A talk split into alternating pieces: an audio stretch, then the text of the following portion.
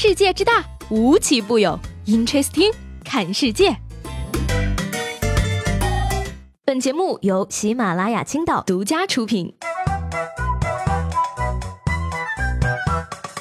Hello，各位好，欢迎收听本期的 Interesting，我是七位。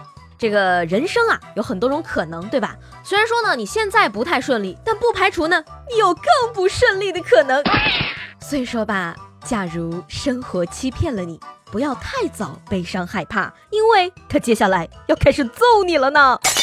但是呢，你也不要太悲观，对不对？当你抱怨自己没有鞋的时候，有些人连脚都没有；当你抱怨自己没有脚的时候，有些人连轮椅都没有；当你抱怨自己没有对象的时候，有的人，有的人还是有对象的，所以没有对象。真的很惨的好吗？但是呢，我在听说这个有家公司做了一个实验之后呢，我瞬间就有精神了。说新西兰的一家信托公司呢，在经过两个月的试运行之后，发现呀，一周只上四天班，让员工的工作效率大大提高了。而这个公司的 CEO 表示呢，说未来呢，希望通过努力让每个人都能享受这个工作制度。一周只上四天班，你觉得这个工作制度可行吗？我觉得啊，非常可行了啊！你仔细想想看啊，谁不是上到周五就开始摸鱼等放假了呢？加上平时的偷懒，一周也就上个四天，是不是这个道理呢？Amazing！哎，想明白这个道理之后呢，早上我立马就跟我们老板说了这个想法，而老板呢，居然想通了，让我一周休七天呢。然而想想呢，其实现实生活中啊，我国公司的情况呢，说是一周五天，但是老板恨不得让你上八天班，对不对？况且国内根本就不缺加班的人，只要给钱就有人卖命。所谓重赏之下必有勇夫，哪个老板会嫌自己赚钱赚得多呢？所以说吧，我妈就经常打电话劝我啊，你在外面挣的钱再多，也不如回家嫁一个好老公呢。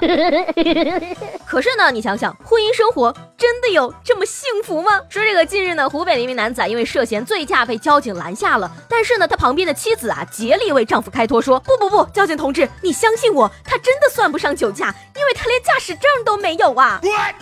嗯，根据相关规定呢，无证驾驶将面临罚款，并处以十五天以下的拘留。而除此之外呢，这名男子啊，因为醉酒驾驶，还将受到刑事处罚。那个大嫂啊，行行好吧，你老公都哭了呀。哎，看完这个新闻呢，我今天一整天心情都非常好，因为啊，我终于有种单身其实也是件好事儿的感觉了呢。说这个在七月二十二号的上午呢，一名十七岁的男孩啊徒步走上了高速公路，警察叔叔呢在他的胳膊上发现了一串纹上去的手机号码，而根据号码呢联系上了他的家人。原来呢男孩呢患有智力障碍，走丢过几次，母亲呢无奈之下就把自己的手机号纹在了孩子的胳膊上，但是啊中间还因为换了号码重新纹过一次。嗯，我其实非常想问一句啊。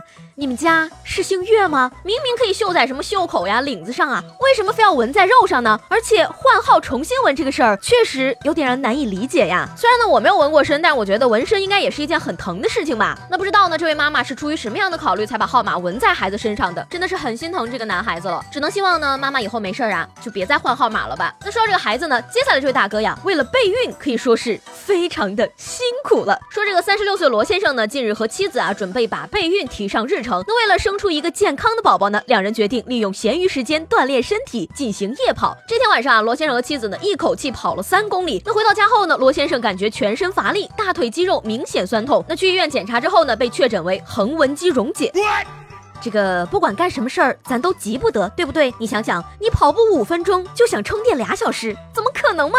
平时不锻炼，就算是为了下一代，你也得循序渐进，对不对？好歹从什么三百、五百米开始嘛，哪有一上来就三公里的呀？其实呢，这件事啊，也足够给我们一些警示。你看呢，很多人工作啊都是坐办公室啊，回家开车，到家呢往沙发上一躺，身体素质呢肯定不是很好。这位大哥呢，估计也是担心自己的身体素质不够，才会下了这么大力气锻炼，结果肌溶解了吧？所以说吧，这个突然一次的高强度锻炼呢，只会带来反效果。改善身体呢，应该每天都适当锻炼，从小抓起。那说到这个跑步呢，在英国呀就举行了一场蜗牛赛跑，有超过了一百只蜗牛参加。那比赛规则呢很简单，蜗牛们被放在一个半径约为四米的圆的圆心上，然后确定一个方向，爬到圆外，就算跑完全程。第一只出圈的蜗牛将会成为胜者。哎，蜗牛赛跑这个想法很好啊，比什么龟兔赛跑要先进多了。只是吧，我觉得可怜这个在旁边的观众了啊。都俩小时了，比赛才进行到三分之一吗？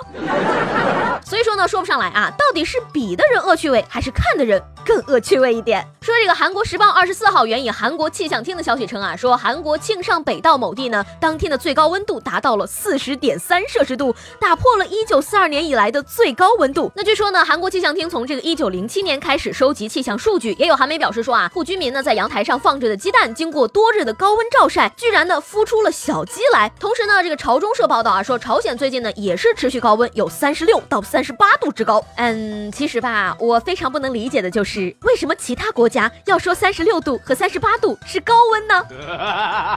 再说了，鸡蛋孵出小鸡来有什么稀奇的？你来我们中国试试，随便来一个什么重庆啊、西安啊，都能把你生鸡蛋变成熟的呢。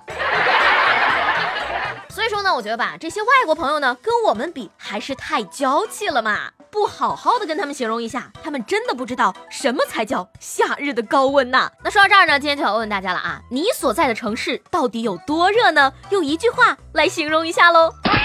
那昨天节目中呢问大家啊，你觉得呢？人如果去世之后，微信号和 QQ 号该怎么样呢？要不要继承给下一代呢？那花貔貅说了啊，他说现在我才二十二岁，还考虑几十年后蚂蚁花呗的继承问题，是不是太深谋远虑了？再说了，我现在还没有女朋友，继承人都不知道在哪里呢。这位朋友，你跟我的状况一样的惨了。那这位叫做 C C 简的朋友呢，说的其实很有道理啊。他说呢，做一个电子档的族谱，每人一页，还带头像的那种。然后呢，资料里分别是社交类账号、金融类账号、娱乐类账号、其他类账号，填好保存，上传云端，就这样代代流传下去吧。不，我拒绝啊！我可不希望让我的后代看到我当初用的那些沙雕的头像啊。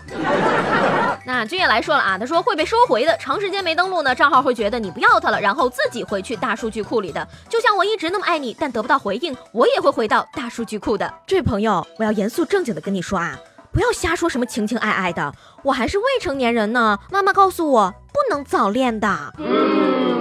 好了，那今天的 Interesting 就到这里啦。我是西贝，喜欢我的话呢，记得给我留言以及评论。明天见啦，拜拜。